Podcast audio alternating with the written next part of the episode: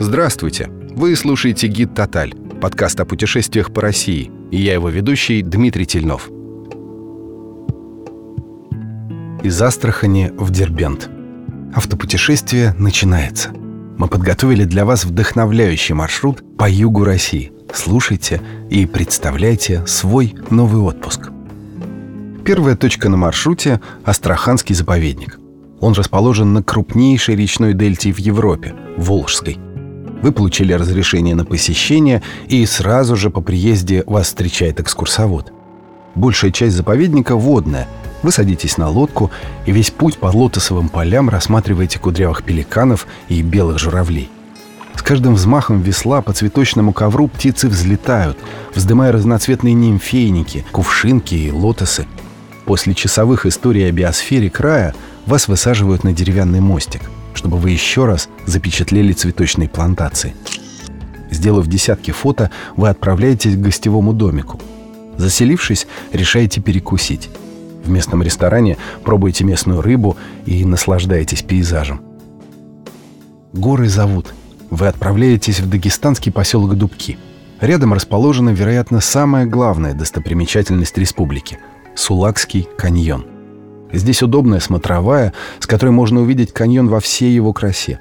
Он настолько глубокий, что река внизу кажется ручейком, хотя на самом деле это одна из самых полноводных рек во всем Дагестане. Еще один повод приехать сюда – Черкейская ГЭС, самая мощная на Северном Кавказе.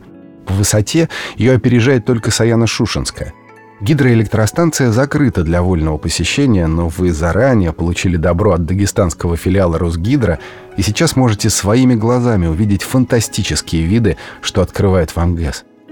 Остановившись в экотуристическом комплексе, в одном из деревянных домиков с террасой и выходом к реке Сулак, вы отправляетесь на прогулку. На территории комплекса много зелени, водопадов и возможности записаться на рафтинг или арендовать квадроцикл – вы выбрали, чем займетесь после обеда и отправляетесь пробовать местное мясо в тандыре и речную рыбу на гриле. Официант говорит, что вся рыба в меню – это богатство форелевого хозяйства, которое, кстати, тоже можно посетить. Между обедом и прогулками остается немного свободного времени. Чтобы себя занять, вы отправляетесь в сад семьи Салмановых.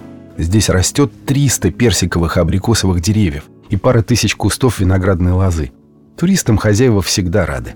Вас приглашают к беседкам среди деревьев, угощают национальными блюдами и ведут в сад, чтобы попробовать спелые персики и абрикосы прямо с ветки. Следующая остановка – Махачкала. Первым делом отправляемся на городской рынок Батырая за свежими сезонными фруктами и овощами. Прихватив пару килограммов ароматной еды, вы держите путь в старую часть города.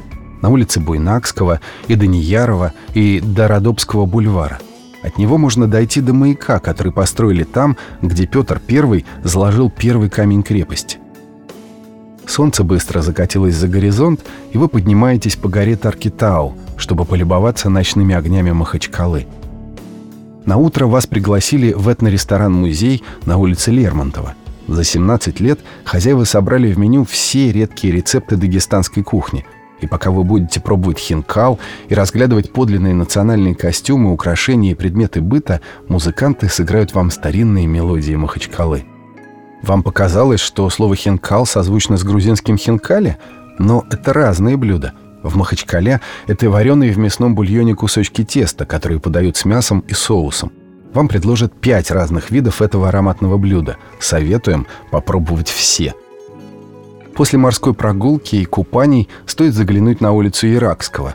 Здесь вы найдете ресторан с подвесными гамаками и кухней разных национальностей, в том числе адыгейской и горской. Заведение также специализируется на гриле. На ужин здесь можно заказать стейк на кости или форель. Пора задуматься о сувенирах. На вопрос, что привезти из Махачкалы, вам ответят – балхарскую керамику и кубачинские серебряные украшения – Керамика – один из древнейших гончарных промыслов Северного Кавказа, а драгоценные металлы в дагестанском поселке Кубачи до сих пор обрабатывают по секретной технологии. Династии мастеров передавали секреты от отца к сыну, а украшения и посуда становились семейными реликвиями. Спустя два часа на юг по побережью Каспия вы попадаете в Дербент. И первым делом стоит исследовать цитадель Нарынкала, который писал еще древний историк Геродот. Оборонительный комплекс построили в VI веке, а в VIII здесь расположили военно-административный центр арабского халифата. Сегодня древняя крепость охраняется ЮНЕСКО. На ее территории сохранились восточные и западные ворота, здание гауптвахты, ханский дворец, подземная тюрьма и стены с бастионами. После прогулки по крепости можно выйти в Сосновый Бор, откуда открывается панорамный вид на Каспийское море. После цитадели можно посетить одну из старейших в мире мечетей – музей ковра и музей культуры и быта древнего Дербента. А к вечеру посетить Дербенский конечный завод и захватить пару бутылок в качестве сувенира.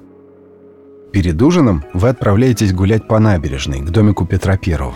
Там расположились рестораны с открытыми террасами – в любом вы можете попробовать ароматную форель и мясо в тандыре, а на десерт – варенье из зеленых грецких орехов. Вы остановились в одном из этных хостелов Дербента. Здесь повсюду ковры и кувшины, в гостиной ткацкий станок, во дворе гамак.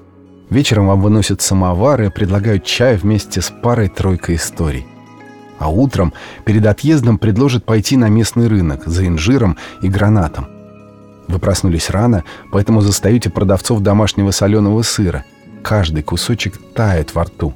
Попробовав несколько сортов, вы отправляетесь завтракать и смаковать каждый прожитый день своего путешествия. Спасибо за компанию и до встречи в новых путешествиях вместе с гидом «Тоталь».